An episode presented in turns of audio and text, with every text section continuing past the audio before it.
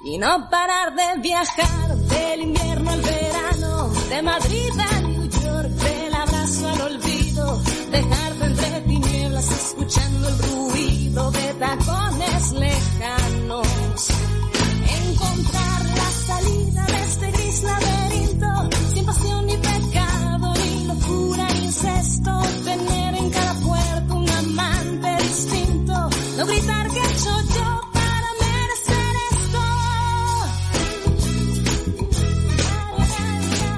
Buenos días, buenos días a todos. Mi nombre es David y este es tu programa Psicología Tecnológica, escapando del gris laberinto. É muito difícil encontrar um amor como esse. ¿Cómo están? ¿Cómo están todos? Un gusto de verdad estar una vez más este miércoles con ustedes a las 9 de la mañana en punto. ¡Qué bárbaro! Ahora sí me derrapé y llegué en el momento exacto. Muchas gracias por escucharnos, se les agradece su presencia y bueno, pues más ahorita en época de pandemia donde la gente, oh, se levanta tarde, trabaja en su casa, anda en chanclas, desayuna a las 2 de la tarde. Bueno, pues a lo mejor pues tú no, tú si te levantaste temprano porque es una costumbre o porque a lo mejor si tienes que salir a trabajar. En fin, este es tu programa Psicología Tecnológica, escapando del gris laberinto y nosotros felices porque estamos juntos. Bueno, tú allá y yo acá. Ah.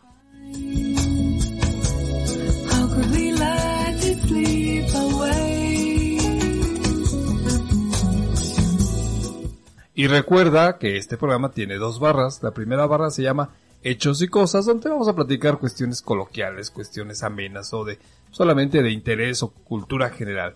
Y la siguiente barra se llama Destripando la canción, donde bueno pues te pondremos una cancioncilla y utilizaremos sus tripas para hablar de algún tema que probablemente te sea de interés, o un tema de tipo psicológico.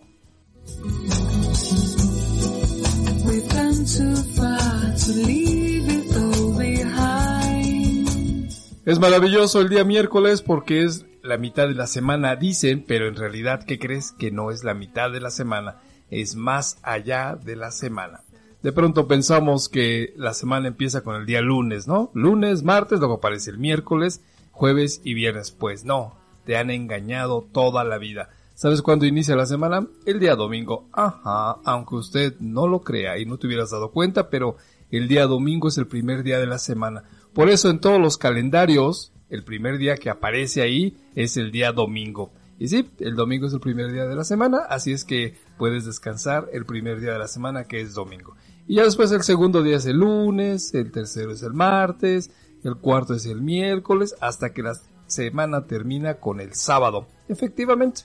Así es que si de pronto toda tu vida o en algún momento habías pensado que la semana iniciaba el lunes, pues no, te has equivocado. La semana empieza el día domingo. Ver calendario, todos los calendarios inician con el día domingo y así está estipulado.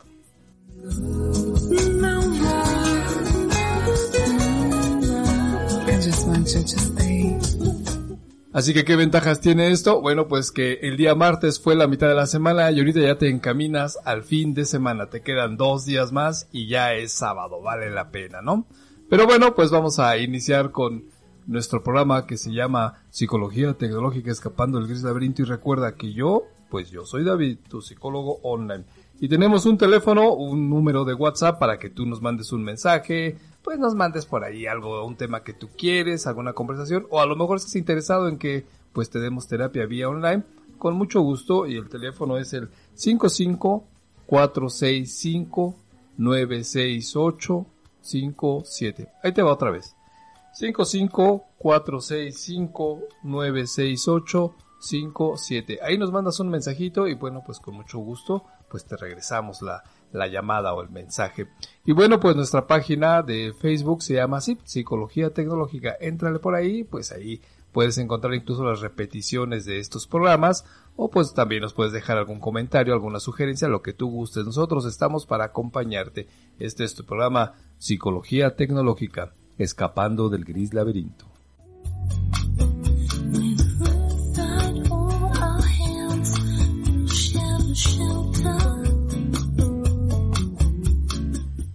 Y bueno, pues para no hacerla más de emoción, para no alargarme, vamos a entrar a nuestra primera barra que se llama Hechos y Cosas. Y fíjate que te voy a platicar ahora de algo muy interesante. Tú conoces el diamante.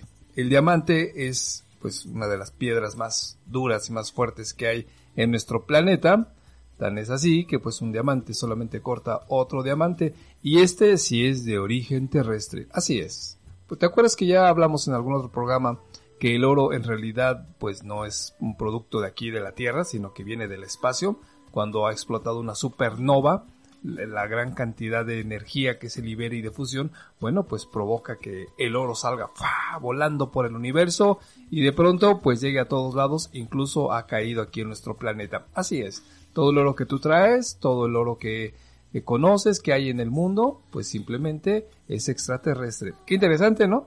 También te habíamos hablado que es extraterrestre, también el agua, ajá, así es, aunque usted no lo crea, todo el agua que hay aquí en los océanos, nuestro planeta azul, bueno, pues es extraterrestre, llegó en algún momento en los meteoritos, ahí incrustado y seguirá cayendo, minúsculas gotas, pero imagínate cuánta, cuántos golpes de meteoritos hemos recibido en toda la existencia del planeta Tierra, que pues se han formado esos grandes océanos. Todo el agua es extraterrestre, no crees que se creó aquí. Bueno, aquí hay un ciclo, ¿no? De el agua con el sol se calienta, se evapora, las nubes, luego lo sueltan en los bosques, en las montañas, viene el agua purificada, bueno, el agua que se puede tomar, el agua dulce se le llama, corre y regresa a los ríos y yo otra vez así es el proceso.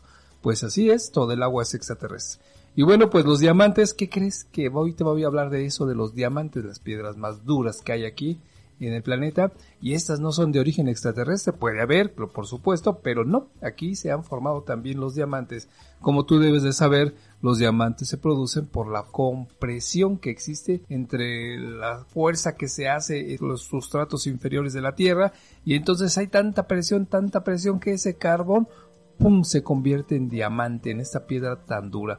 Y después, pues bueno, vienen las erupciones de los volcanes y los arrojan al exterior.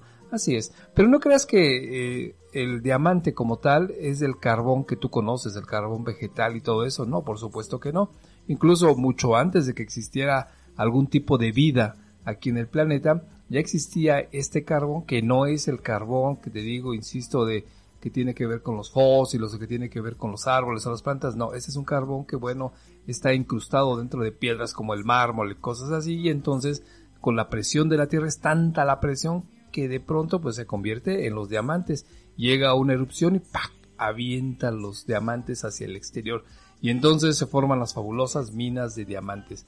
Tú debes de recordar y debes de saber que la mayor producción de diamantes, producción pues sí, por la madre naturaleza, se encuentra en África. Efectivamente, ahí en África hay grandes yacimientos de diamantes que, bueno, pues están bajo las órdenes de empresas particulares, los cuales pues los sacan, los exploran, los explotan y por supuesto pues después ya salen a la venta, por supuesto talladitos y bien bonitos, una cosa maravillosa.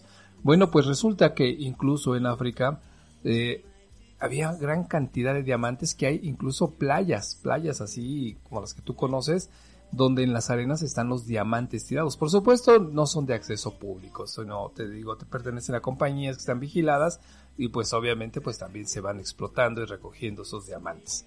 Pero bueno, pues África, como te decía, pues es el mayor productor de diamantes.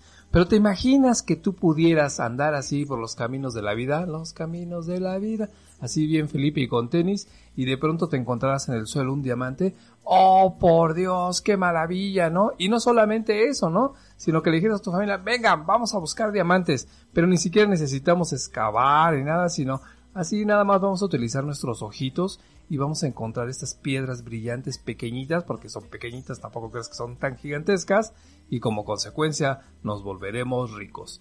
Ah, qué maravilla, ¿verdad? Y además, pues sin que tengamos que ir a África, porque además pues allá están los consorcios, está todo muy vigilado, ni siquiera los trabajadores se pueden robar un diamante, ni siquiera tragándoselo, ¿no? Porque hay máquinas de rayos X que los revisan cuando salen para ver si no llevan por ahí pues estas piedras preciosas. Así que te imaginas el sueño de poder ir por la vida, por un lugar pues terregoso, ah, qué palabreja, y de pronto encontrarte un diamante, y de pronto otro y otro y otro, y quizá toda la familia, y te traes a todos los amigos y cada quien encuentra diamantes, pues ¿qué crees? Que sí se puede hacer, y aquí en el continente americano. Te platico después de esto.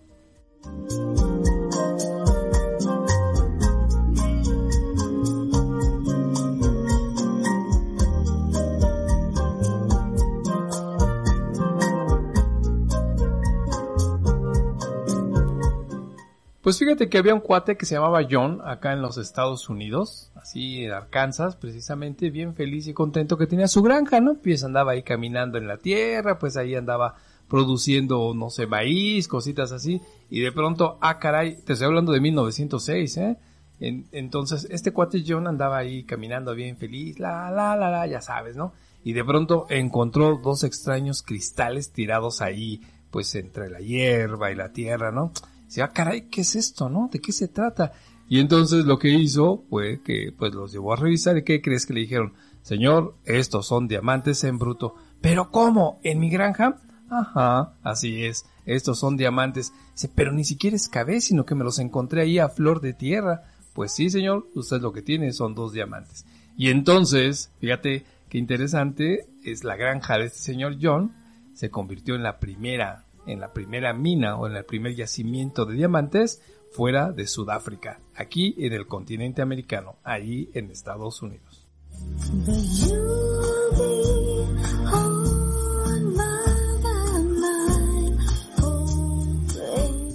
Y pues bueno, como buen comerciante, en un mes rápidamente vendió su propiedad a una compañía que se dedicaba a explorar y a buscar diamantes. Bueno, bueno, en realidad eran inversionistas. Dijeron, sí, vamos a buscar esos diamantes. Y este cuate los encuentra a flor de tierra. Imagínate la cantidad de diamantes que debe haber. Y entonces, en 1907, o sea, un año después, empezó a buscarse todos los diamantes. Pero ¿qué crees? Que fue un fracaso.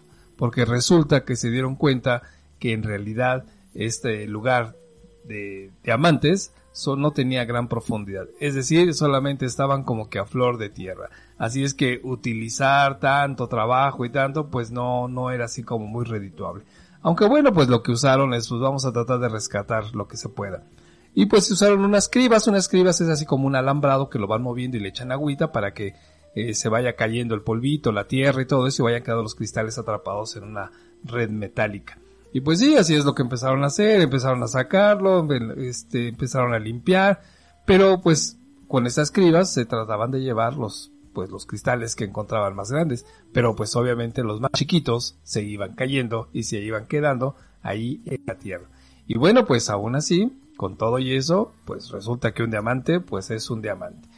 Pues bueno, pues ¿qué crees que pasó? que bueno, se aburrió esta compañía y dice, ay no, ya no, esto ya no funciona, la verdad es que gastamos más de lo que nosotros deberíamos de ganar y entonces ahí se lo dejamos. Y bueno, pues en la Segunda Guerra Mundial, pues el gobierno de Estados Unidos, pues dijo, bueno, pues venga chepa acá, nos va a costar a nosotros porque es una mina de diamantes. Aunque y como tenemos todo el dinero y todos los recursos, pues no nos importa. Y pues bueno, pues ya empezaron también a sacar diamantes, a tratar de sacar los más grandes, porque te digo, casi todos estaban así en la capa superficial no estaban, no tenían que hacer grandes hoyos, ni perforaciones, ni nada. Y entonces, pues bueno, también el gobierno empezó a sacar diamantes. Pero ya cuando se acabó la guerra, dice, ay, no, ya, ¿qué, qué vamos a hacer con eso? Sale muchos gastos y ahorita tenemos que pagar otro tipo de cosas porque la guerra nos ha dejado endeudados. Bueno, pues se lo vamos a regresar a sus dueños anteriores. Ándele ya. Se los regresan a los dueños anteriores. Y entonces, eh, los dueños en ese momento, ya 1945, 52, más o menos así, dicen, ¿qué vamos a hacer con esto? Porque pues a final de cuentas es una mina de diamantes superficiales, por supuesto, pero pues si no la explotamos, entonces ¿de qué se trata? Ya, ya trataron de sacar los mayores este, diamantes, la compañía este, particular, después el gobierno también, pero aún así debe de quedar diamantes. Y bueno, pues como buenos empresarios, ¿qué crees que hicieron? Dijeron, vamos a hacer un parque de atracciones. Así es. Pero no creas que es el clásico parque de atracciones donde hay juegos todo eso. No, para nada. Este parque de atracciones se llama el cráter de los diamantes. ¿Y sabes qué hacen? Bueno, pues te dejan entrar por 10 dólares, 8 dólares, dependiendo, y te dicen, todos los diamantes que tú encuentres te pertenecen. Ajá, así es, son tuyos. Y entonces, pues la gente paga sus 10, 6, 8 dólares y se va toda la familia al Parque de los Diamantes y empieza a buscar esos pequeños diamantitos que todavía pueden quedar por ahí.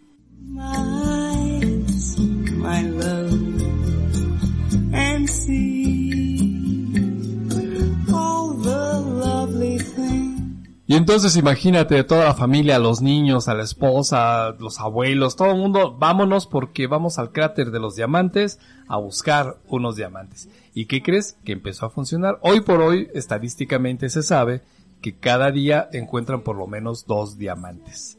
¿De qué tamaño son esos diamantes? Bueno, cuando tú has comido alguna vez frijoles y de pronto se te se le fue a la mamá una piedrita y ¡ay! hasta la muerte eso te cruje. Bueno, pues así como de ese tamaño son los diamantes para que te des una idea, ¿no? Pueden ser tamaños de, pues diferentes, desde muy pequeñitos hasta más grandecitos. Imagínate, en 1956, o sea, como cuatro años, no, como, sí, como cuatro años después de que se abrió esto, este parque de cráter de los diamantes, se encontró lo que se conoce hoy como la estrella de Arkansas. Entonces, pues obviamente todo mundo empezó a, pues a ir porque pues interesaba encontrarse un diamante que a final de cuentas pues nos podría cambiar la vida. Y deja de la vida, lo divertido de estar buscando a flor de tierra, por así decirlo, pues lo, más que se pueda de diamantes. Puedes encontrar cuarzos, puedes encontrar otras piedras porque recuerda que los diamantes pues son el producto, más bien salen cuando hay una erupción de un volcán y bueno, esto es un, un cráter extinto, planito, planito, y pues ahí se va la gente a buscar sus diamantes. Y te digo, por lo menos se encuentran dos diamantes al día. Y fíjate, está también organizado este parque, que ahí mismo te lo revisan en el, parque. A ver, este, este sí es un diamante, este no es un diamante. Así ah, se encontró un buen diamante. Se lo pesamos, tanto, tanto. Y además de todo le vamos a dar, pues su documento que avale que usted es el dueño de este diamante. Qué maravilla, ¿no? Por 10 o por 8 dólares, pues vale la pena la diversión.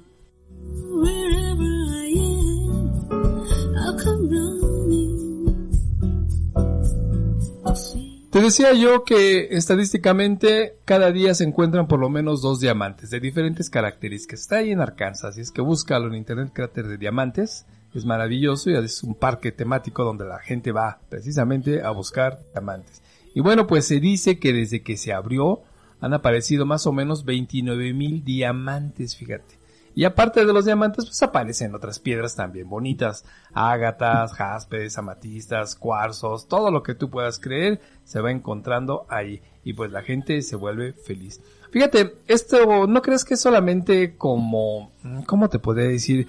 solamente una distracción. No, bueno, sí, es una distracción, pero no solamente queda ahí, porque de verdad que sí se han encontrado, pues, diamantes que son muy interesantes. Por ejemplo, eh, hay un diamante que se encontró ahí de 4.25 quilates. ¿Y sabes quién lo llevaba? Hillary Clinton, exactamente la esposa del presidente Clinton, cuando fue pues la inauguración de, la presidencia de su marido. Ella llevaba un diamante de 4.25 quilates que pues fue encontrado aquí en este cráter de los diamantes. Obviamente y no lo encontró ella, ¿no? Sino alguien lo encontró, lo vendió, se trabajó y se le vendió a ella. Y otro más, fíjate, uno que se llama, o que se le conoce otro diamante como el tío Sam, que es el que el más grande que se ha encontrado en Estados Unidos y pesaba 40.23 quilates. Fíjate, 40.23 quilates y lo encontraron ahí. ¿No es una maravilla? ¿No es una cosa como de ciencia ficción cuando de pronto el único acercamiento que se tiene a los diamantes en las joyerías donde ya son caros, pero encontrarlo así tal cual eh, como salió de la tierra, como lo arrojó el volcán en algún momento, es una experiencia maravillosa, ¿no crees?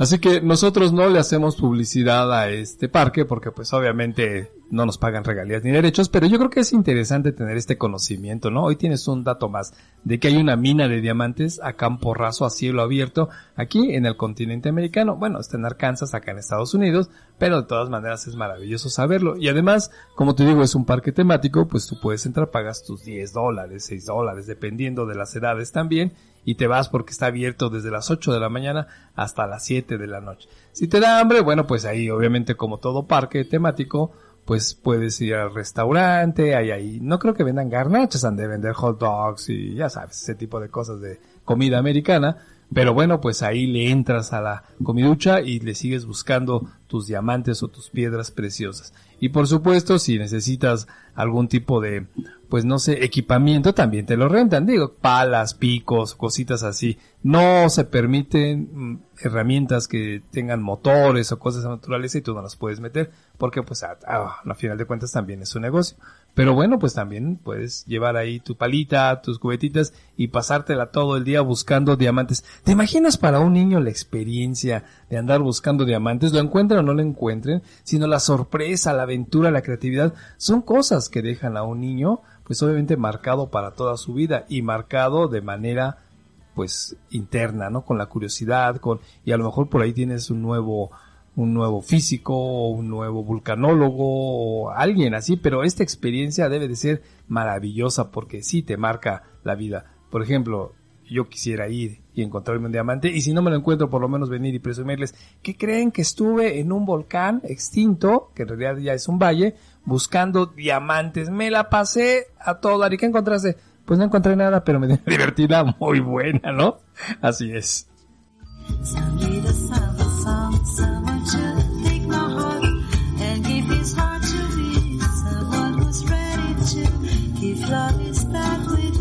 Así que te digo, con un poquito de suerte, aparte de la divertida que te vas a dar, pues te puedes encontrar un diamante blanco, un diamante amarillo, que son los que más se encuentran, o por lo menos te puedes encontrar una piedra preciosa como la amatista, o por lo menos el cuarzo de color violeta que también aparece. Es una cosa preciosa. Yo imagino la experiencia de andar todo el día ahí que ni te quieres ir a comer porque dices, ya mero lo voy a encontrar, tengo suerte. ¿Y qué crees? Que de pronto sí lo encuentran. Un niño, la primera vez que fue, me parece que tenía seis años y que se encuentra un diamantotote, ¿no? Y ¿Te imaginas qué felicidad? Y ahí mismo está todo muy seguro, vas a las oficinas, ahí te lo pesan, lo miden, lo revisan y te dan pues tu reconocimiento de que ese diamante lo encontraste tú y es para toda la vida, porque es tu experiencia, es tu aventura y lo mejor de todo es tu diamante.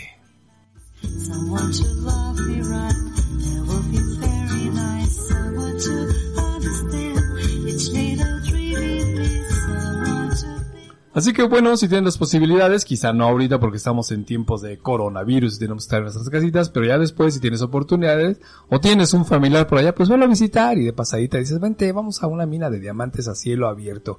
¿Cómo? Sí, por supuesto, porque hay mucha gente que no conoce esta mina y es un parque temático maravilloso. Así es que, pues, si puedes, date la oportunidad o dile a alguno de tus parientes que vayan en Estados Unidos, que muchos tenemos, pues que se vayan a dar una vueltecita y que lo que encuentren, que te lo dividan contigo a la mitad.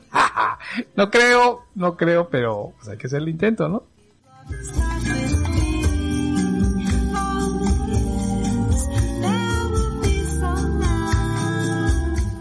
Y bueno, compañeros y compañeras, niños y niñas, pájaros e insectos, ha llegado el momento de pasar a nuestra segunda barra que se llama Destripando la canción. Un saludo para todos ustedes que nos están haciendo favor de escucharnos, muchas gracias, porque además de que ya pasamos la mitad de la semana, quedamos que el miércoles ya no es la mitad, sino que es después, porque la semana empieza con el domingo.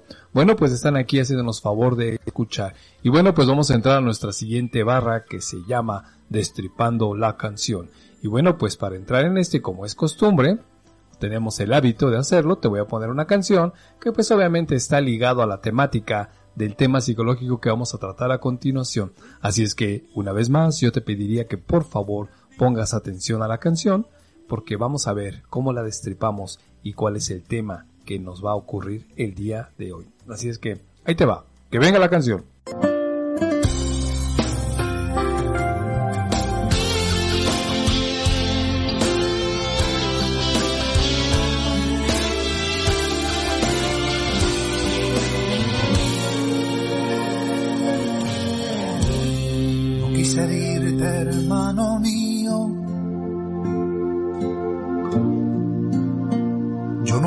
Hacerte daño.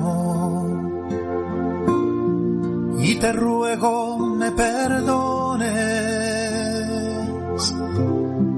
por el mal que te he causado. Hermano mío,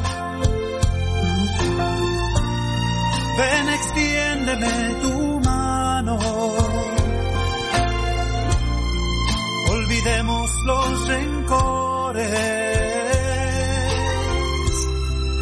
y vivamos como hermanos. Hermano mío, ven extiéndeme tu mano. Olvidemos los rencores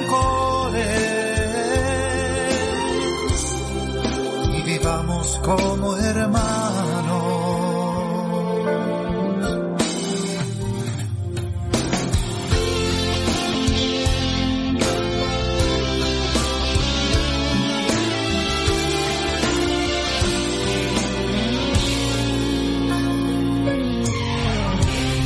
No hay excusa, hermano mío.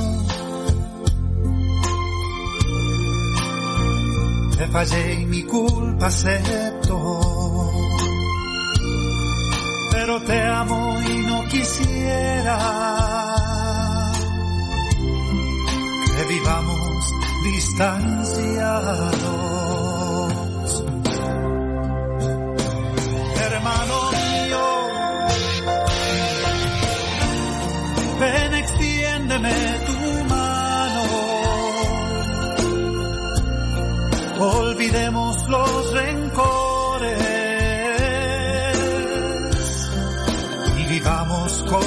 hermanos. Hermano mío, ven y extiéndeme tu mano.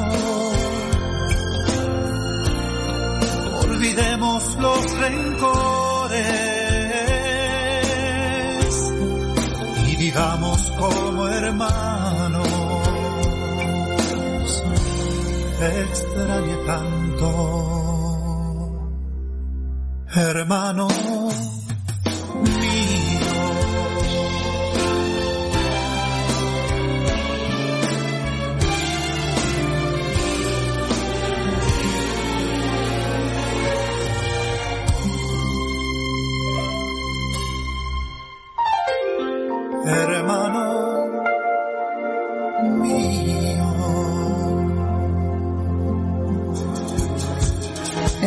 esse.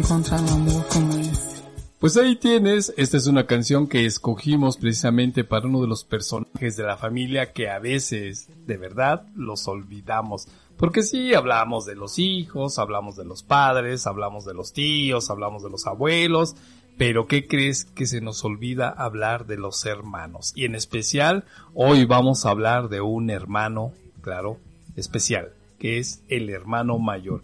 Y hoy lo hemos titulado esta, esta barra como es un problema ser el hermano mayor. No te habías percatado de eso, pero por supuesto, si tú eres el hermano mayor o el primer hijo de todos los hijos demás, pues te has dado cuenta que no es fácil ser el hermano mayor. ¿Por qué? Pues ahí te va. Y además, si tú eres hermano menor, tampoco te habías percatado que en realidad es una carga, es un problema a veces ser el hermano mayor. Ahí te va.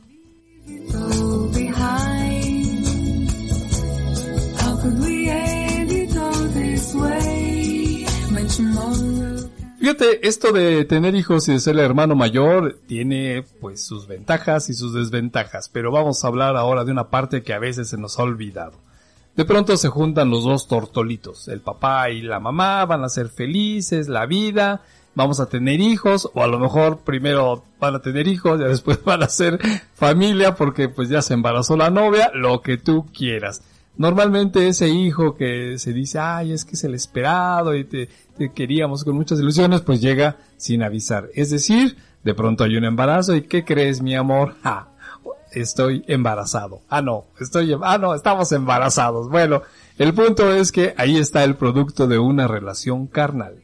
Si hay amor o no hay amor, eso no lo vamos a tocar aquí, pero vamos a hablar de una pareja que de pronto tiene a su primer hijo. Ahí empieza la situación, porque de pronto se hace un baby shower, está padre, se le compra ropita, este niño sí va a cambiar el mundo, es lo más maravilloso que me ha pasado, es mi bendición, ya ven que de pronto ya hay muchos memes, ¿no? De que ahí va la bendición y luego la avientan a la bendición con la abuela y bueno, el caso es que aparece el primer hijo. Normalmente o comúnmente al hijo, al primer hijo se le conoce como el hijo experimento. Ajá. igual que al de en medio que se le dice que es el hijo sándwich y igual al final que es el, el chiquito. Algunas veces este son un poquito más eh, no sé, fuertes los comentarios que se dicen, es el pilón, o es el que nadie lo esperaba, o es el que apareció de pronto. Pues sí, así es, cada hermano o cada hijo, pues tiene una nomenclatura diferente. Ya dijimos, el mayor es el hijo experimento. Ahorita te digo por qué. El menor, el de en medio, perdón, es el hijo Sandish, porque está entre el grande y el chiquito. Y el chiquito, pues el que llegó a veces sin avisar o ya ni se esperaba y de pronto llega hasta 10 o 15 años después que el primero, ¿no? Vaya, qué complejo en estas familias. Pero bueno, ahora vamos a hablar del primer hijo, el hijo experimento. Y entonces, pues ya llegó a la Tierra, ya llegó este pequeño extraterrestre, porque pues apenas va a conocer el mundo, y resulta que los padres empiezan a a pedir demasiado de él, porque no se le ve como pues un niño cualquiera, no, es mi hijo, es el primogénito, él es el que representa a mi familia y además es hombre o es mujer, dependiendo, ya ven que somos a veces medios machistas y entonces decimos, no, es que que sea hombre para que sea como yo y bla, bla, bla, bla, bla. O igual, aunque sea una niña, también es exactamente la misma presión. Y bueno, pues te decía que se le conoce el hijo experimento, porque precisamente con él es con el que vamos a experimentar esta fase de la paternidad, maternidad también, ¿no? Y pobre chico, pobre chica, porque el primero es el que tiene, entre comillas, que representar a la familia. Es decir, ya te he platicado que es muy chistoso, espero que a ti no te pase, pero de pronto cuando los niños van al preescolar, van al kinder, pues les dejan ahí sus planas de bolitas, palitos, rellenar, pegar, hacer bolitas de papel, que todo eso tiene una función para desarrollar pues la motricidad fina y gruesa en los niños. Y pues resulta que llegan a casa, ¿qué te hagan tarea? Ay, bolitas, pero no las quiero hacer, o bla bla bla, y chapaco del demonio, que no sé qué más saber. Y entonces, para que, entre comillas, el niño cumpla y al otro día presente su trabajo de bolitas o palitas, o palitos, ¿quién crees que lo hace? Ajá, lo hace la mamá. Fíjate qué interesante, ¿no? Porque de pronto pareciera que a ver, mi hijo entrega la tarea que no la hizo él, pero para que la maestra vea que sí es cumplido. Y si el niño es cumplido es porque sus padres, o sea, nosotros, sí somos cumplidos. Aunque haga yo trampa, ¿no? Aunque el niño no aprenda nada de motricidad fina o gruesa, pero ahí está la tarea. ¿Por qué? Porque pues nos representa el niño a nosotros como familia. Si el niño saca 10 es que lo estamos haciendo mal. Y si saca 0, entonces lo estaríamos haciendo mal. Bueno, pues mejor vamos a aparentar las cosas y nosotros le hacemos la tarea. No lo nieguen, hemos conocido mucha gente que hace eso y por supuesto que es algo inadecuado. Lo está haciendo el papá o la mamá en este caso para cubrir algo que ella piensa puede ser delatado que es, que no está educando bien a su niño o que no le está poniendo la atención o que el niño hace lo que se le pega la gana, lo que tú quieras. El caso es que si te das cuenta, ahí hay una imagen de la mamá o de los papás por cubrir algo que piensan que es inadecuado, que el niño no cumpla sus tareas significa que nosotros no somos funcionales. Y bueno, pues desde ahí empieza la carga, porque al niño, al primer hijo se le exige mucho, como te digo, es el hijo experimento, porque además, pues los padres no tienen una educación, precisamente educación para educar a los hijos, porque ellos fueron hijos, pero nunca han sido padres, y ahora que son padres, ¿qué crees? Que empiezan a repetir los mismos patrones que aprendieron en casa y no significa que hayan sido patrones adecuados. Empiezan a repetir los golpes, los gritos, los insultos, la presión y en algún momento esa mamá o ese papá habían dicho cuando eran maltratados, por así decirlo, por los padres o presionados. Cuando yo sea grande, no voy a hacer lo mismo que hace mi papá o mi mamá conmigo. Y pácatelas, nace el primer hijo, el hijo experimento, y se descubren un día haciendo y diciendo exactamente lo mismo que habían negado en algún momento. ¿Qué tal?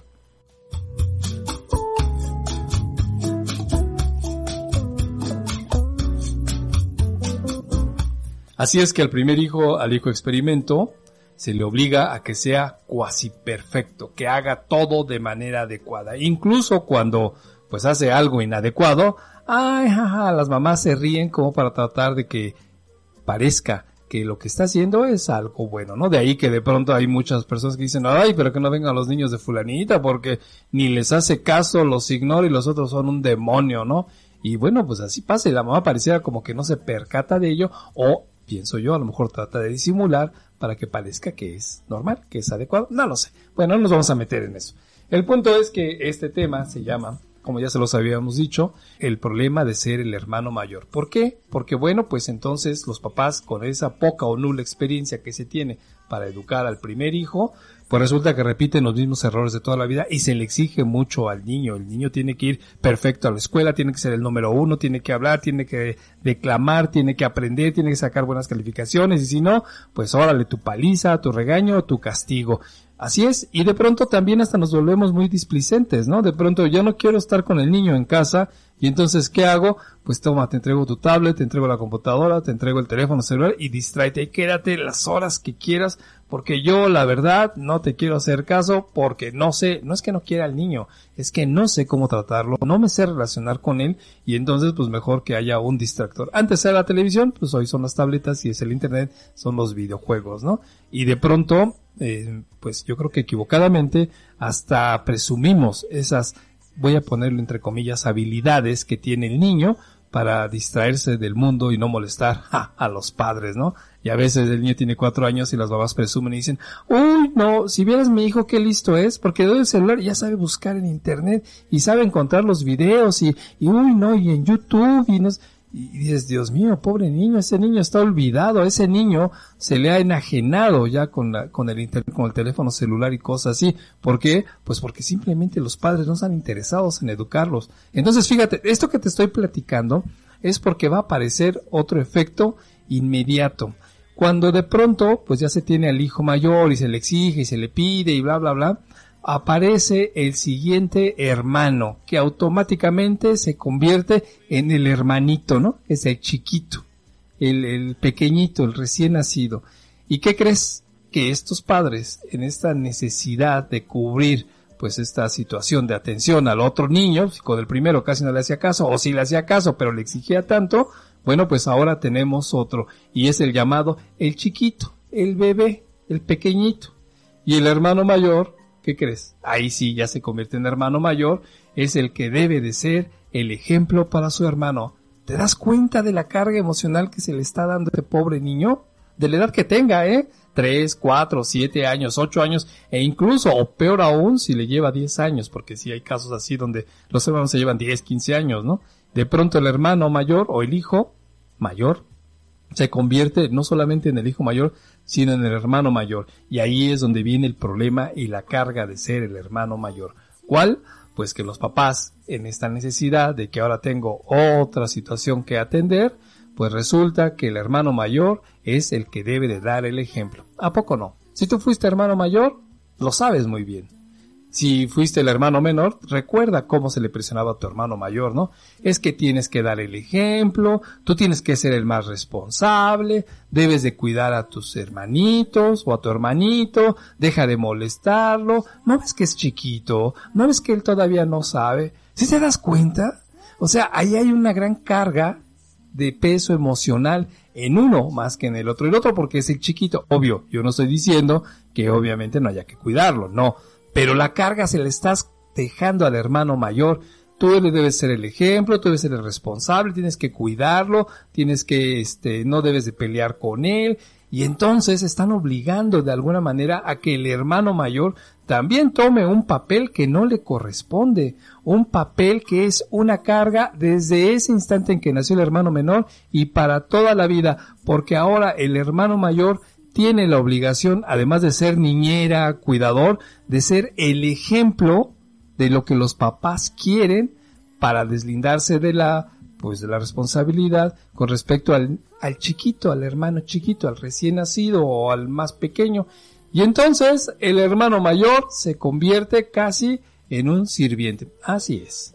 Porque por un lado se le da la, la orden de que él tiene que poner eso precisamente el ejemplo, que además no se puede equivocar. Y en tercera, debe de tener la obligación de tener el control sobre los pequeños. Si te das cuenta cómo convertimos de pronto al hijo mayor casi casi como en papá o en mamá si es una niña, es una cosa impresionante y es una carga emocional muy muy fuerte porque en el menor descuido, en la menor equivocación, al niño o al hijo mayor se le presiona más incluso que al niño chiquito por así decirlo, el hermano menor.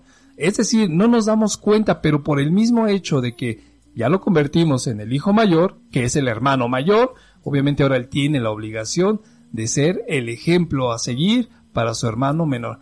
Qué fuerte, ¿no crees? Digo, a lo mejor tú ya eh, tienes más de 30, 40 años, 50 quizá, a lo mejor ya no lo, ya no lo percibes como tal, pero en un niño de 10 años que tenga que cargar emocionalmente todas esas responsabilidades porque es el hermano mayor versus el hermano menor, pues de verdad que es una carga muy, muy fuerte. Y lo peor de todo es que, ¿sabes qué? No es una carga que el niño haya aceptado, el niño mayor.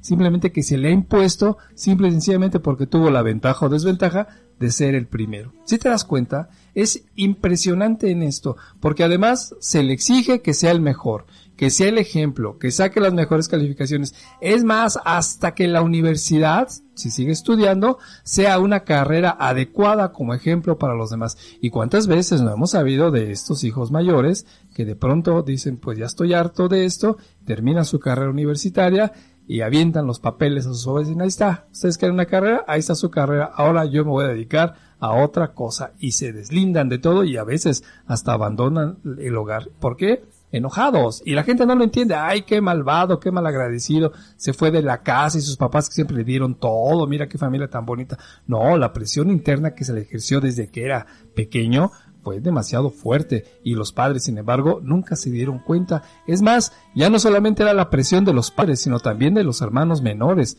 Vamos a hablar de uno solamente, porque el hermano menor percibe esa gran diferencia que hay de responsabilidad que se le carga al mayor y no al chiquito, así entre comillas, que entonces incluso llega a abusar, por supuesto. Y es más, eh, abusa de esto en todo momento porque sabe que pues a él no lo castigan y obviamente tiene una ventaja el hermano menor, también hay desventajas, pero en este caso la desventaja es que como ya los padres experimentaron con el hermano mayor, con el hijo experimento, pues ahora con el siguiente, con el chiquito, ya son más laxos. Es decir, muchas veces hemos escuchado esos reclamos cuando hermano mayor dice, oye, a mí por menos de eso me rompías la cara, ¿no?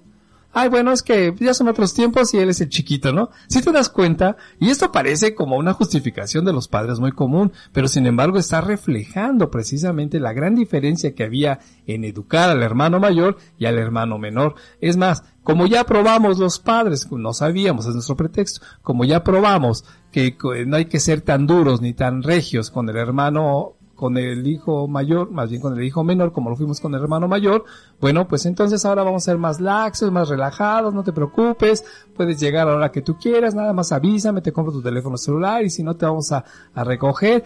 Eh, Bueno, se equivocó, pues es el chiquito, pues es que hay que entender, y ahí está el grave problema, ¿no? Que hacemos la gran diferencia. Si te das cuenta, en la casa, en la familia, los padres, la madre, el papá, hacen la gran diferencia entre los dos hermanos. El mayor, porque es el mayor, y el chiquito, porque es nuevo, está más chiquito, ¿no? Entonces él sí tiene derecho a equivocarse.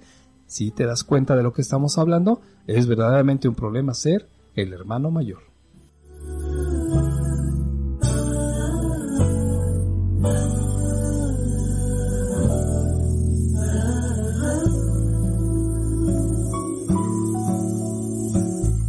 Y bueno, pues obviamente el hermano mayor, pues sí es una un punto de partida, por así decirlo, de las familias, ¿no? Por una parte, obviamente, cuando hay un hermano menor, el hermano mayor sí sirve de apoyo, pero muchas de las veces ese apoyo se convierte en abuso por parte de los padres. Tendrán pues sus pretextos, podrán decir es que yo trabajo todo el día, es que tengo que atender la casa, es que, pero le están pasando la responsabilidad del hermano mayor. Cuida a tus hermanitos o cuida a tu hermano, tú eres el mayor, tú eres el responsable. Y si el hermanito hace algo inadecuado, entonces pues el que la paga es el hermano mayor porque estaba a cargo del hermanito, ¿no? Del hermano chiquito, como se dice. Y además de todo, imagínate la carga, ¿no? Tiene que ser el hermano mayor el primero, el primero que le ponga el ejemplo a los demás. Tiene que ser un buen hijo, tiene que ser respetuoso, tiene que ser limpio, no se puede quejar. Y esto lo que provoca es mucha ansiedad en estos niños, provoca mucho enojo y mucha ira contenida porque además, al ser el hermano mayor, está obligado a comportarse de una manera adecuada y tiene que ser el ejemplo de su hermano o de sus hermanos menor. Es terrible porque además de todo también se le exigen papeles como el que enseña a tu hermano en la escuela, mamá, pero es que no quiere aprender, tú le tienes que enseñar, a ver, ponte, y que no sé qué más, y que yo no... Y entonces esa relación que se va haciendo entre hermanos es de mucho enojo. Por un lado, fíjate que es ambivalente, porque por un lado el que tú tengas el hermano menor, pues implica que debes de quererlo, que debes de cuidarlo, porque es el chiquito, ¿no? Y no sabe, así dicen los papás, ¿no? Y por el otro lado, estás enojado, por supuesto, porque si ves la gran diferencia y la gran exigencia que se tiene sobre el hermano mayor en contraste con el hermano menor. Entonces ahí hay un cúmulo de situaciones que pues obviamente están en choque. Por un lado tengo que amarlo y tengo que quererlo porque es mi hermanito, es el chiquito. Y por el otro lado, pues por supuesto que estoy enojado porque gracias a este eh, esta cosa que me han dado de tener que ser el ejemplo, pues obviamente yo no me puedo expresar y no puedo ser yo. Incluso como hermano mayor se tiene que fingir para parecer que todo lo que hago lo hago de manera segura, porque si me equivoco, por supuesto que va a venir el reclamo. Y eso pasa muy a menudo en las casas. Si se dan cuenta, el chiquito, entre comillas, se puede equivocar, puede romper, puede hacer, y no hay problema, hasta da risa, ay, jaja, es que está chiquito, no sabe. Y sin embargo, el hermano mayor, en su tiempo o en este mismo tiempo, si hace algo que rompa, entre comillas, las reglas de la casa o la tranquilidad de la casa, pues obviamente es bien criticado. Y no es criticado solamente en privado, sino se exhibe ahí en público, ahí en la casa, precisamente como un ejemplo, ah, otra vez entre comillas, un ejemplo para que no lo vuelva a hacer. Pero ¿qué es lo que haces? Pues obviamente estás dañando su autoestima y su personalidad.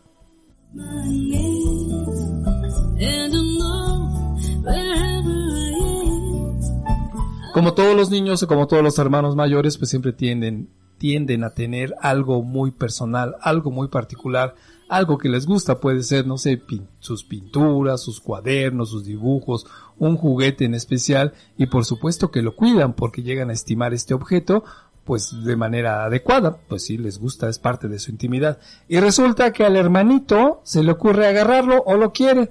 Entonces él se niega, pero dice, no, esto es mío y lo quiero mucho, él me lo va a romper. ¿Y qué hacen los papás?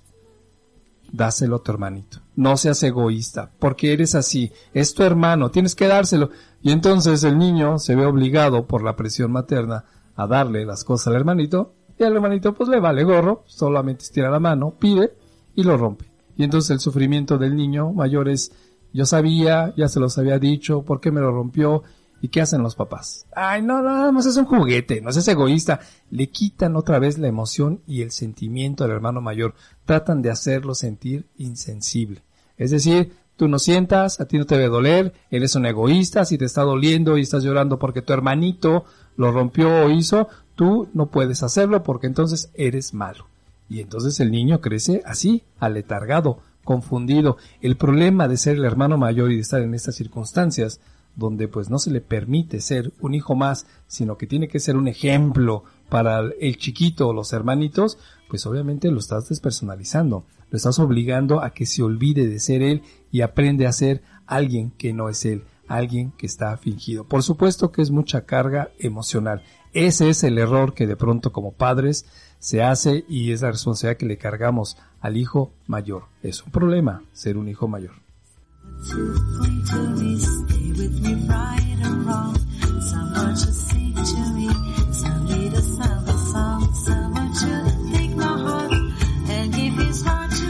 Fíjate, entonces el hijo único, que ahora es el hermano mayor, de pronto pasó y se le rompió su rol. De pronto de ser el hijo único, el que de alguna manera pues estaban todos ahí viéndolo, observando para bien o para mal, de pronto es relegado completamente por el hermanito, por el chiquito, ¿no? El que acaba de nacer, el que es más pequeño. Y entonces se le quita su oportunidad pues de desarrollarse como pues como un hermano más. De pronto pareciera como que es el papá 2.0 o la mamá 2.0, ¿no? ¿Cuántos casos no sabemos de niñas, o ustedes mismos, compañeros, compañeros radioescuchas, han fungido con ese rol? De pronto, por las necesidades, obligaciones, circunstancias de los padres, se convirtieron en mamás de 7 años, de 9 años. Bueno, hay hermanos hermanas que pues a todos los hermanos los cuidaron e incluso nunca tuvieron tiempo de acordarse de ellos mismos, ni se les enseñó de que eran personas individuales y que tenían necesidades que cubrir. Su obligación de pronto fue la de ser padres, aunque estuvieran los padres, ¿eh? Pero de pronto la responsabilidad del hermano mayor era de tú eres la hermana o el hermano mayor y tú tienes la obligación de cuidar a los chiquitos, porque ellos no saben. Si el otro también eres un niño, probablemente tampoco sepa. Y entonces es que le estamos dando la oportunidad de que se haga responsable. Por Dios, estamos hablando de un hijo, estamos hablando de un niño, de un hermano, el hermano mayor. No es un adulto, no es un adulto chiquito, no es un este niño envejecido. Él no tiene la responsabilidad. Pero entonces, ¿qué hacemos? Pues lo que tenemos que hacer es observar qué es lo que no debemos hacer o cómo es la forma adecuada que deberíamos de hacer. Y también, ¿sabes qué? Recordar un poco nuestra infancia, porque probablemente si estamos haciendo esto es porque quizá, es lo más seguro, también nos pasó a nosotros. O simplemente pues éramos el hermano mayor o el hermano menor y entonces también crecimos como hermano mayor pensando y obligando que nuestros hijos dos grandes tenían la obligación de tratar a los chiquitos así como nosotros nos trató o con las obligaciones del hermano mayor. Ahí hay una trampa, ¿no? ¿Qué pasa muchas de las veces cuando los padres, porque ya nació el más chiquito, ya nació el bebé, el menor, le ponen tanta atención que desafortunadamente sí se olvidan y digo, sin mala intención, se olvidan incluso del, niño mayor. Si están pequeños, todavía se llevan dos, tres años, cuatro años, a veces el hermano mayor, siendo pequeños, intenta llamar la atención de los padres. Pero ¿sabes cómo? Si el hermano chiquito es enfermizo, es chillón, es caprichoso, tartamudea, no quiere hablar, empieza con que ti, ti, y los papás hacen lo mismo, el hermano mayor, más o menos que le lleve dos, tres años, cuatro, empieza a imitar también las acciones del hermano menor. ¿Sabes para qué? Porque busca llamar la atención. Ojo, no lo hace a propósito, es casi de una manera inconsciente el hecho de decir, esta es la forma como los papás nos ponen atención. Entonces me comporto igual que el hermano menor, que el chiquito, precisamente para lograr que por favor me hagan caso. ¿Te das cuenta? Es decir, esto, esta situación de influencia es muy delicada, por supuesto, y a veces los padres reaccionan de una manera muy agresiva, porque en lugar de entender o de buscar ayuda psicológica de que el niño está hablando de una carencia al tratar de imitar las acciones del hermano pequeño o chiquito, en lugar de eso se le reprime, se le golpea o se le hace burla. Ay, tú no hagas así, tú no estás chiquito, ya eres grande y no sé qué más. Y el niño pues entra en más confusión, en más dolor emocional. Por supuesto, pues eso se lo va a llevar para toda la vida, te lo aseguro.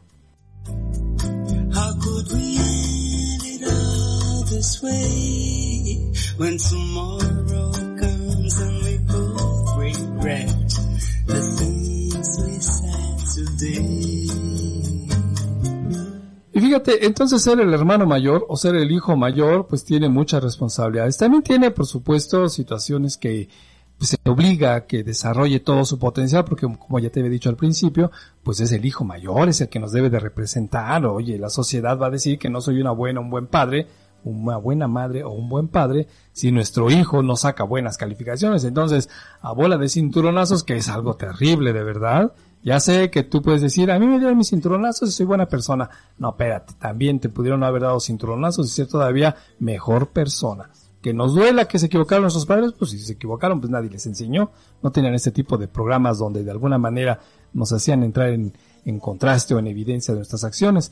Pero los golpes, por supuesto, no sirven y nunca servirán. Si tú has creído que te sirvieron, pues estás haciendo romántico el que te hayan golpeado. También pudiste haber sido igual de bueno o mejor todavía si no hubieras recibido golpes. Y entonces te decía yo, al hijo mayor se le toma como el ejemplo de la familia porque es el que nos representa ante todos.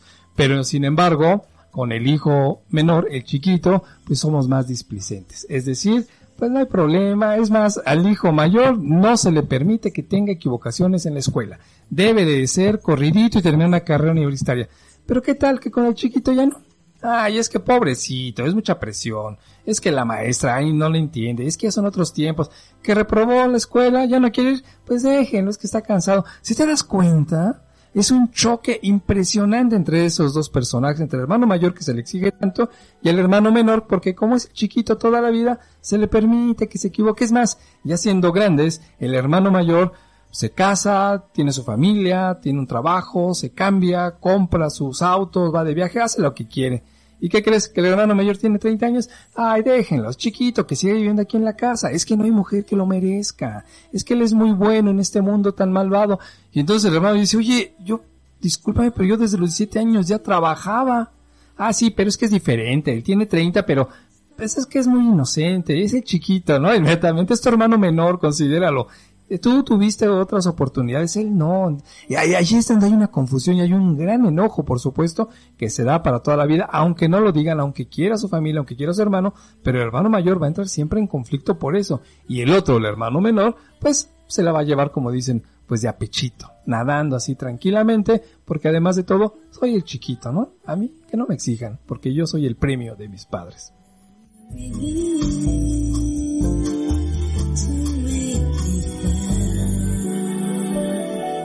Quizá te parezca exagerado esto que te estoy hablando, pero te voy a comentar algunos casos que obviamente son reales. Aquí no te engañamos con nada ni te ni hacemos crecer las cosas, solamente como son, para que te des una idea de que la vida es muy diferente cuando pues la vemos de, desde cierto punto, desde cierta polaridad.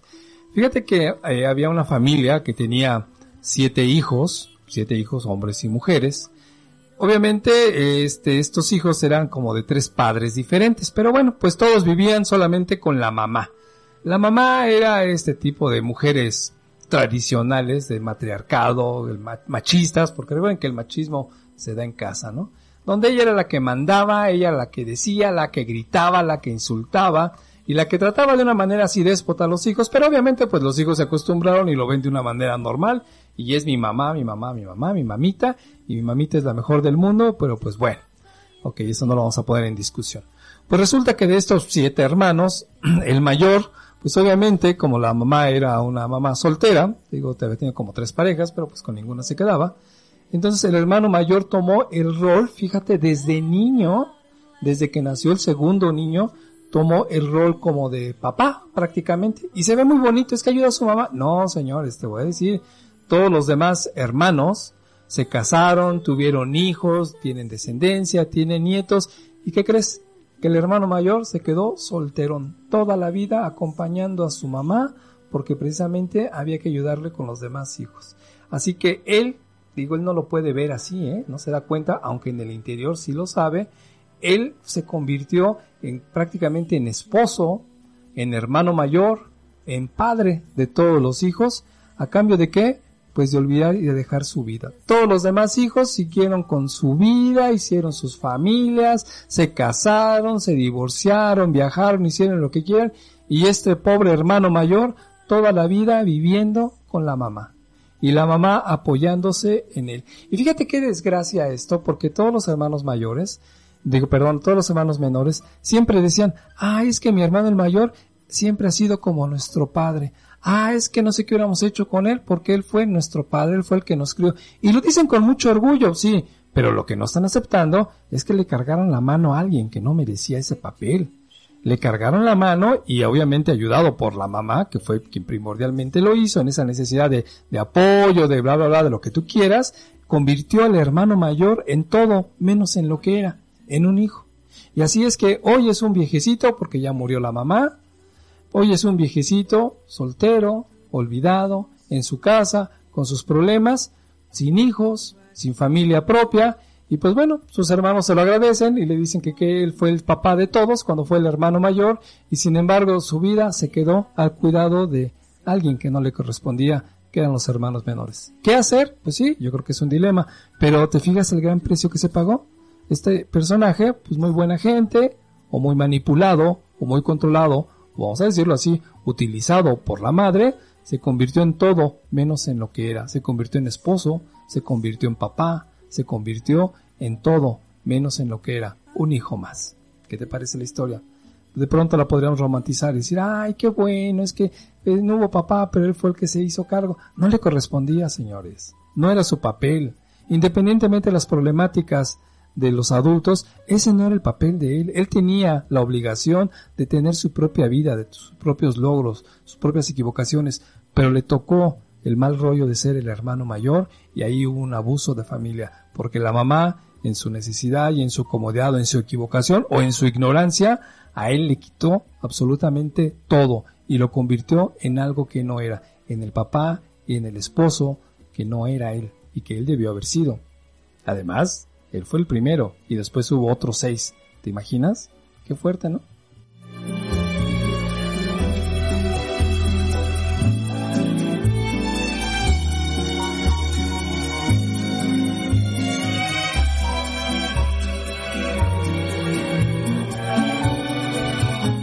Así que te digo, en este caso, y es un caso real, pues este pobre hombre, pues les dio educación, los mantuvo a la familia, les sirvió como ejemplo, pero él tuvo que pagar algo a cambio y fue su vida.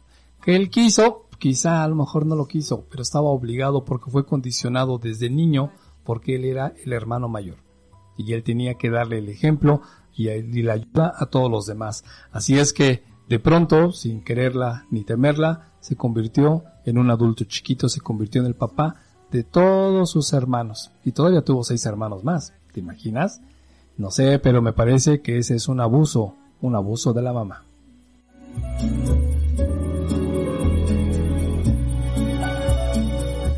Por ahí tenemos otro tipo de casos, por ejemplo, hay casos donde los hermanos se llevan pues mucho tiempo, yo no sé, unos 10, 12 años de diferencia, y entonces el hermano mayor siempre ha sido el hijo, pues el hijo experimento, y de pronto cuando pues de alguna manera ya tiene cierta edad, 10 años, 11 años, que ya vaya entrando en la adolescencia o que ya esté en la pubertad, de pronto aparece el hermanito, el chiquito, que ya a lo mejor ya ni es planeado, como te decía al principio, ¿no? Ya es, mucha gente le dicen el pilón y cosas así, ¿no? Porque aparece la bendición y de pronto pues los papás ya tienen un rol de vida diferente, que ya se han acoplado incluso con el, con el hijo mayor y de pronto que aparezca el chiquito, el bebé, el pequeñito, el regalo de Dios, la bendición, pues ¿a quién crees que lo hacen responsable del cuidado? ¿A quién crees que lo hacen responsable del ejemplo? ¿A quién crees que hacen responsable de tú no tienes cosas porque todos les pertenecen a tu hermano? Porque él es el chiquito, él no tiene y no se hace egoísta. Pues sí, al hermano mayor. Y entonces, pues aquí hay una problemática, porque te decía yo que es muy característico que entonces los padres con el chiquito, con el hermano menor, sean más, pues, eh, displicentes, lo entiendan más, sean menos pretenciosos, lo y el hermano mayor, como tiene la obligación de ser el ejemplo, pues trata de educar, por así entre comillas, al hermano menor como lo educaron a él. ¿Y qué crees? Que ya no es así. Y entonces entra en una confusión, lo que te decía hace un rato, ¿no? Oye, mamá o papá, ¿por qué a él sí se lo permiten y a mí no me lo permitían? Oye, mamá, papá, ¿por qué él es capaz hasta de agarrarse una borrachera y se lo, todavía les da risa y lo atienden y a mí me daban una paliza? ¿Por qué mamá o papá a él sí lo dejan llegar o no llegar a la casa y sin embargo a mí me tienes aquí a las nueve de la noche y si no me dejabas allá afuera encerrado? Más bien con la puerta cerrada. Oye, mamá y papá, ¿por qué a mí no me dejabas ni siquiera decir groserías y este cuate hasta los trata a ustedes de una manera tan vulgar y agresiva? Oye, mamá y papá, ¿por qué a mí no me permitías tener amigos? Oye, mamá y papá, ¿por qué a él sí y a mí no? Y hay una confusión inmensa. ¿Y cuál es la respuesta de los padres? Ay, pues que es el chiquito. Ay, tú ya no estés diciendo, ya eres muy grande, tú debes de ayudarnos, ¿no? Si te das cuenta, lo que haces es fomentar el rompimiento de la credibilidad en los padres que hace que provoca mucha confusión en los hijos, porque pues recuerda que para los hijos los padres son Dios, porque pues les han dado todo, ¿no? Casa, comida, sustento, educación, atención, cariño. Entonces, pues para los niños los papás son un Dios. Y de pronto, cuando está la contraparte, que es el hermano menor, pues resulta que ya no se comportan como Dios, sino se comportan como seres humanos. Y ahí hay un, desfase en la personalidad del chico y dices, oye, es que yo no entiendo, ¿o qué? ¿A mí me estabas castigando? ¿O él es tu consentido? ¿Por qué a mí no me querías así no me tratabas de esa manera? ¿Qué está pasando? Hay una gran confusión que aunque seas adulto, si tú eres el hermano mayor o el hijo mayor, aunque seas adulto y aunque tengas de la vida una idea más clara, en el fondo a nivel emocional hay mucho enojo, hay mucho rencor, hay mucha confusión porque el trato nunca fue igual y tú no sabes cuál es la diferencia y como consecuencia de sentir la diferencia, pues te das cuenta que tú sales perdiendo y no sabes por qué.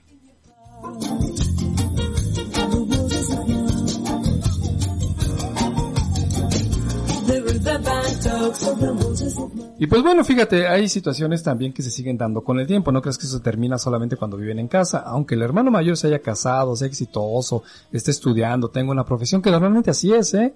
El hermano menor, el chiquito, puede tener la edad que tenga, 20, 30 años, y sigue siendo el perezoso, el flojo, el burro, el que se le consecuente, el que sigue viviendo en casa después de los 30 años, y de pronto dices, pues, ¿qué pasó, no? Yo desde los 17 ya trabajaba y, ¿Cómo es posible que este otro cuate no se le exija tanto? Y entonces vienen los papás a la defensiva. Ay, pues déjalo, eres envidioso tú porque eres el hermano mayor y bla, bla, bla.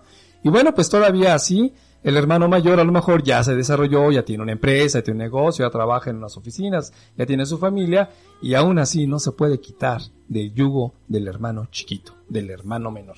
Porque entonces es, oye, pues dale un, un, espacio ahí donde tú trabajas. Oye, mamá, es que pues aquí piden gente especializada y mi hermano creo que no terminó ni la secundaria, ¿no? Ay, no, pero no seas egoísta, tienes que conseguir un trabajo a tu hermano. Por...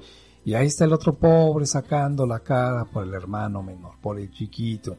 Y resulta que cuando llega a la empresa, pues hace de las suyas, no hay problema, y termina hasta poniendo en ridículo al hermano mayor. Y el hermano mayor, pues obviamente, pues explota, ¿no? Oye, ¿cómo es posible? Si mira, ay no, pues no, no, si quieres, dice el otro conchudo, ¿no? Y los papás que hacen, pues entran también a la defensiva del hermano menor. Ay, es que pobrecito es el chiquito, es tus jefes explotadores, tú porque eres diferente, pero él no tiene por qué aguantar, ¿no? Si te das cuenta, o sea, el hermano menor es el abusivo.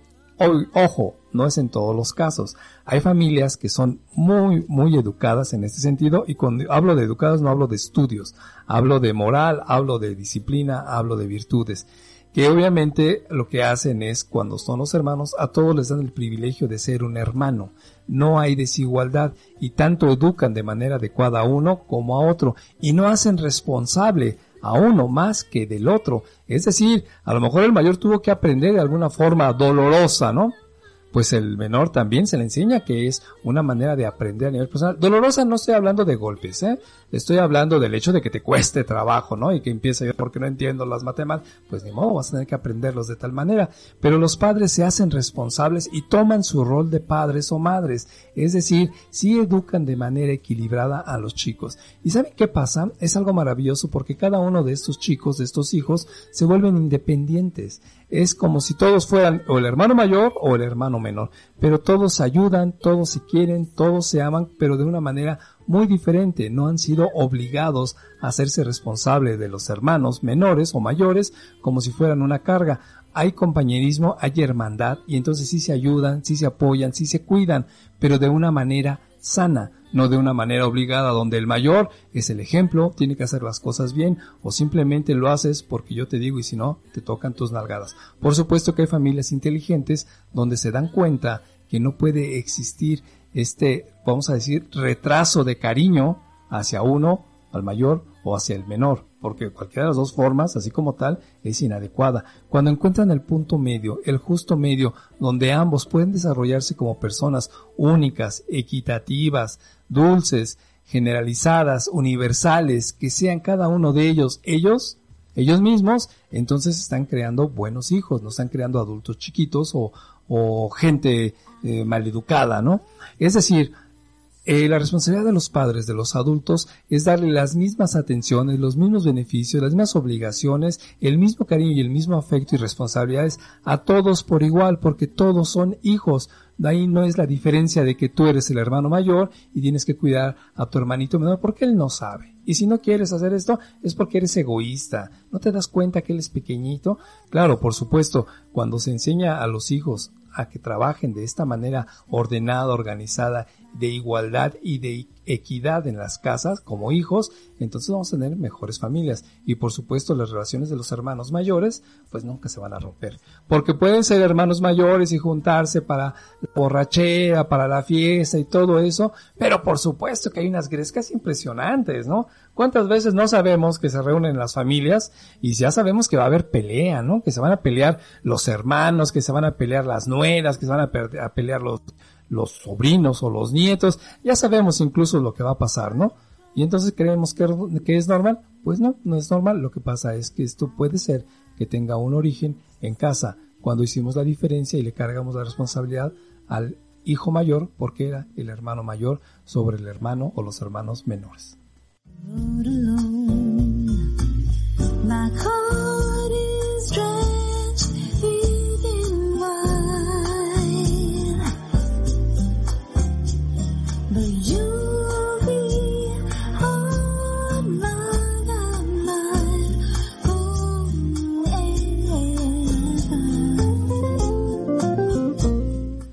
A veces estas grandes diferencias que provocan los padres, porque son provocadas por los padres, hacer la diferencia entre el hermano mayor, que tiene que ser el ejemplo, y el hermano menor, que puede hacer lo que se le pegue su gana, porque pues es, es tontito, es mencito, es el chiquito, igual así lo dicen, ¿no?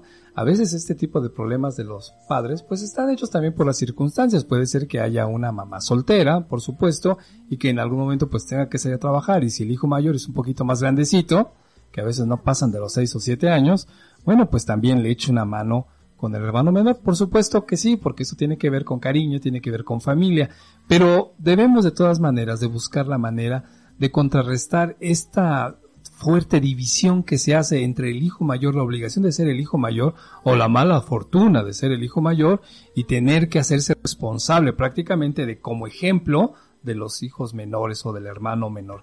Eso es donde radica pues yo creo que la mayor, ¿qué te podría decir? Ventaja de ser una persona sana. Independientemente de las circunstancias, independientemente del ambiente, tener que equilibrar esta situación entre los hermanos porque de verdad no es podría decirte, no es ni justo, no es ni conveniente, ni siquiera es adecuado el que le cargues la responsabilidad al hermano mayor, porque esto le va a quedar para toda la vida como una marca que él ni siquiera a veces se va a dar cuenta, ¿eh? si va a sentir y se va a dar cuenta de la diferencia, pero hasta se va a sentir culpable de sentirse que fue abusado también por en la casa, ¿no? En ese sentido, va a sentir de que si de pronto reacciona, aunque le parezca y le dé enojo que no lo estén tratando igual a él como tratan al hermano menor, se va a tener que quedar callado y va a tener que aguantar aunque tenga el coraje entripado, como se dice, porque de pronto la instrucción es de si tú haces o sientes que esto está mal con tu hermano menor, entonces eres un egoísta. Y como egoísta, pues no mereces ser parte de nosotros como la familia. Si te das cuenta, se les ha, le hemos dado a estos hijos mayores la responsabilidad inminente y a fuerza y además con sentimiento de culpa de que tengan que ser los mejores y que tienen que entender siempre a los pequeños porque son más chicos. Y entonces no se pueden enojar porque se enojan son egoístas, no se pueden quitar porque se quitan son castigados, no pueden hacer algo que ellos no quieran porque siempre van a estar bajo los ojos de los padres porque es el hijo mayor y tiene que ser el ejemplo. Yo creo que es una carga emocional muy fuerte, ¿no crees?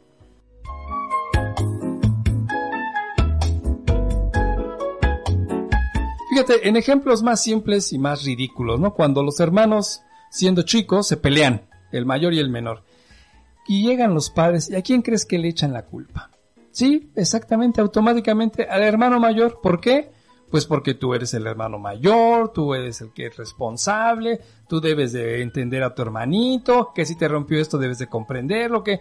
Y entonces automáticamente no se observa la conducta del hermano menor, sino se observa la conducta del hermano mayor y él es el que siempre en la pelea siempre va a cargar con toda la culpa. ¿Sí o no? ¿A ti te pasó? ¿O tú has hecho eso? Hay que revisarnos, ¿no?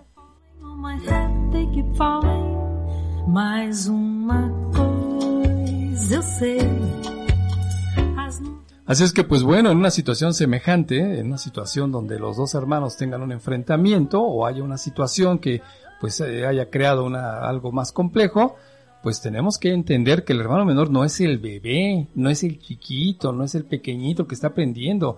Siempre, es- simple y sencillamente tenemos que entender que es un personaje más, que es un hermano, independientemente de que sea el menor, y que no podemos estarle cargando la responsabilidad del hermano mayor, lo estamos haciendo responsable de una vida ajena, ya ni siquiera de su propia vida como, como hijo, sino también de la vida ajena del hermano pequeño. ¿Qué crees que va a pasar con esto? Por supuesto que los padres van a despertar una situación que, uy, ya de adultos como la criticamos, ¿eh? Pero nosotros provocamos precisamente que entonces el hermano mayor tenga celos del hermano menor. Y por supuesto, primero son los celos y después viene el enojo y la ira, porque no es justo, y de verdad, así lo podemos ver, no es justo en una situación equitativa que de pronto se le cargue la responsabilidad al hermano mayor por el simple hecho de eso, de ser el hermano mayor. Qué broncota, ¿no? ¿Te das cuenta lo que hemos hecho con muchos de nuestros hijos? Incluso siendo el hermano mayor, pues obviamente sigue siendo una gran ayuda para los padres, para la madre, para quien esté con respecto a hermanito. Pero no es lo mismo pedirle ayuda al hermano mayor para, pues, cuidar, vamos a decirlo en algún momento, al hermano menor. No es lo mismo pedirle ayuda que tratarlo como si fuera nuestro esclavo, como que es tu obligación porque eres el mayor, porque entonces, pues te tomamos ventaja y hacemos que alguien más esté en desventaja, porque nosotros nos quitamos de nuestra bronca, hacemos al, al niño mayor, al hijo mayor, al hermano mayor, lo hacemos padre o madre, y ¿qué crees? Que al niño chiquito lo dejamos siempre siendo el bebé. ¿Crees que es una broma? Ve a tu alrededor. Ve cuántas familias, a lo mejor en la tuya o en la nuestra, de pronto el hermano mello- ma- menor sigue siendo un adulto y se sigue comportando como bebé. Su forma de actuar, su forma de ser, su responsabilidad. Y de pronto cuando hace algo, por insignificante que sea, espera que todo mundo le reconozca su logro y publica y hace y todo mundo, cuando de pronto dice el hermano mayor, oye, Eso yo lo hacía desde hace muchos, muchos años y sin embargo nunca fue tan interesante o no era ni siquiera mi pretensión que fuera tan reconocido. ¿Por qué tanta fiesta por una bobada, no? Es que entro a trabajar, ¿no? Bueno, yo conozco casos, fíjate, fíjate, son casos reales de hermanos mayores que a los 17 años, por necesidad o por habilidad o por lo que tú quieras, se hicieron cargo de toda su familia manteniéndola. Y sin embargo, el hermano menor, a los 25 o 26 años, todavía dependía de alguna forma de la casa de su mamá, de la ayuda. Y siempre se hacía el chiquón, ay, es que no tengo, es que pobrecito, pues no tiene, no le dan trabajo. Pues sí, pero es que no quiso estudiar, madre. No, pero es que hay las circunstancias, la vida, tú porque tuviste suerte. Si te das cuenta, se minimiza el crecimiento del trabajo del hermano mayor y se extrapola la flojera o la pereza mental y física del hermano menor. Qué desagradable, ¿no crees? Observa. A lo mejor en tu familia ha pasado. A lo mejor tú eres el hermano menor. Y yo creo que como decía la canción, hay que ofrecer una disculpa, ¿no? Y hay que tratar de quitarse ese cordón umbilical que de verdad cuando se nace se corta, pero algunos lo llevan hasta la adultez.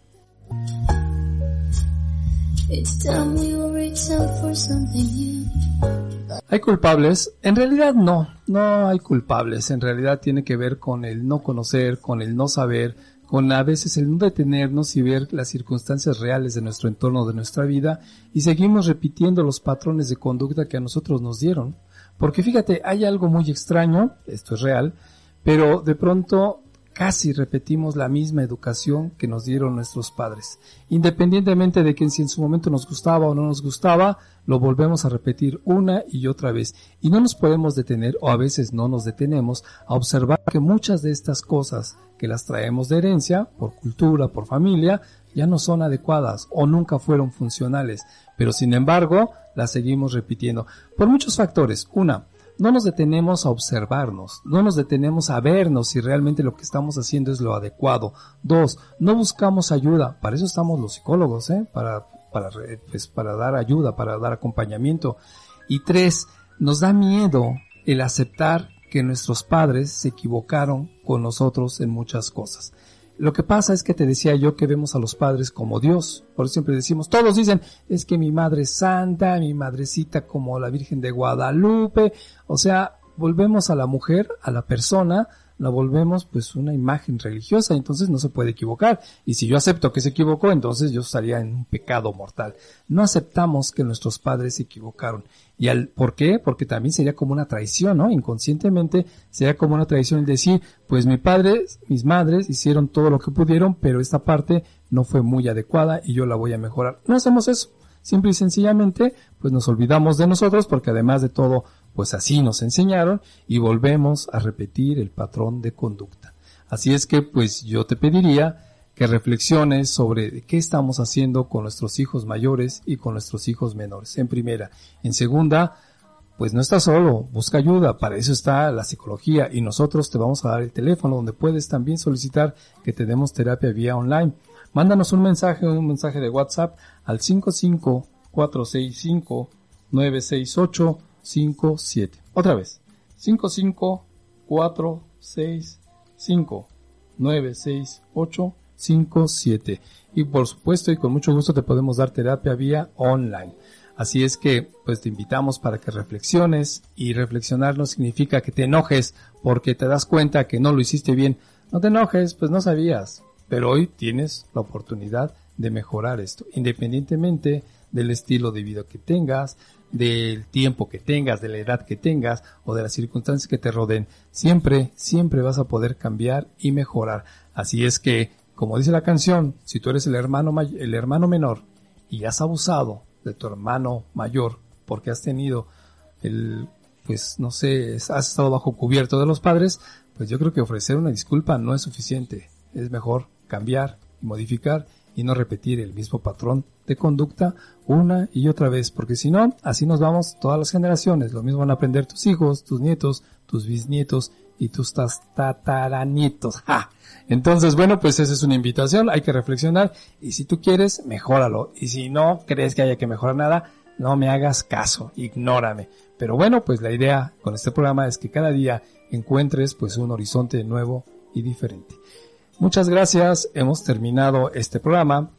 que se llamó Es un problema ser el hermano mayor. Pues que no sea un problema, que sea una ventaja, que sea una virtud, que sea un gozo y que hagamos hijos cada día mejores. Y si no, pues ni modo, tú lo decidirás. Este fue tu programa Psicología Tecnológica Escapando del Gris Laberinto.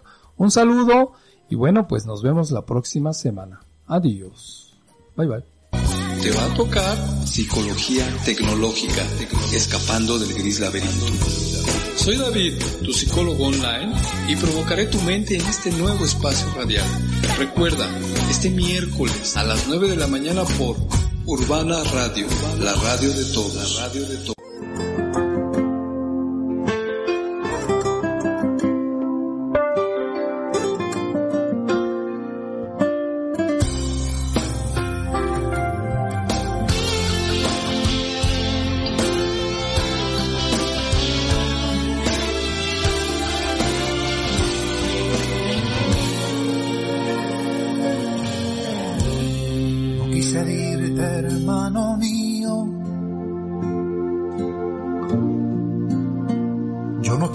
Quise hacerte daño.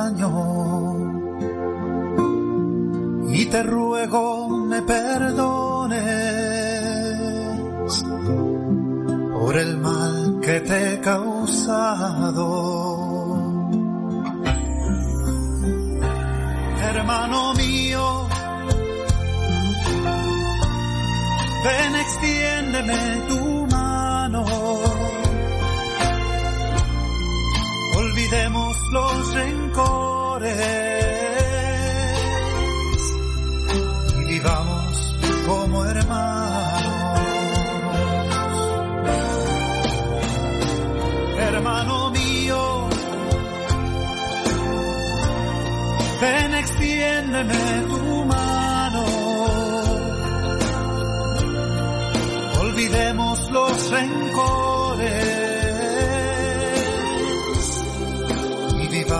como hermanos.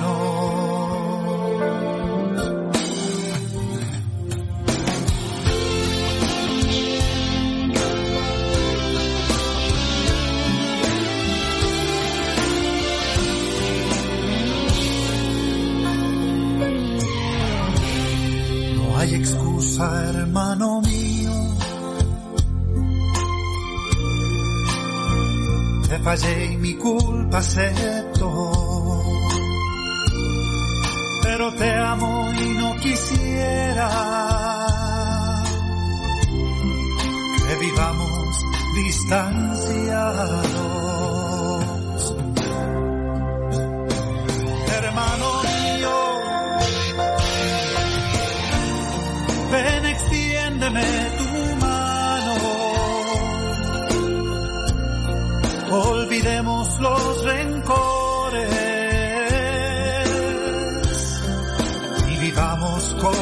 hermanos.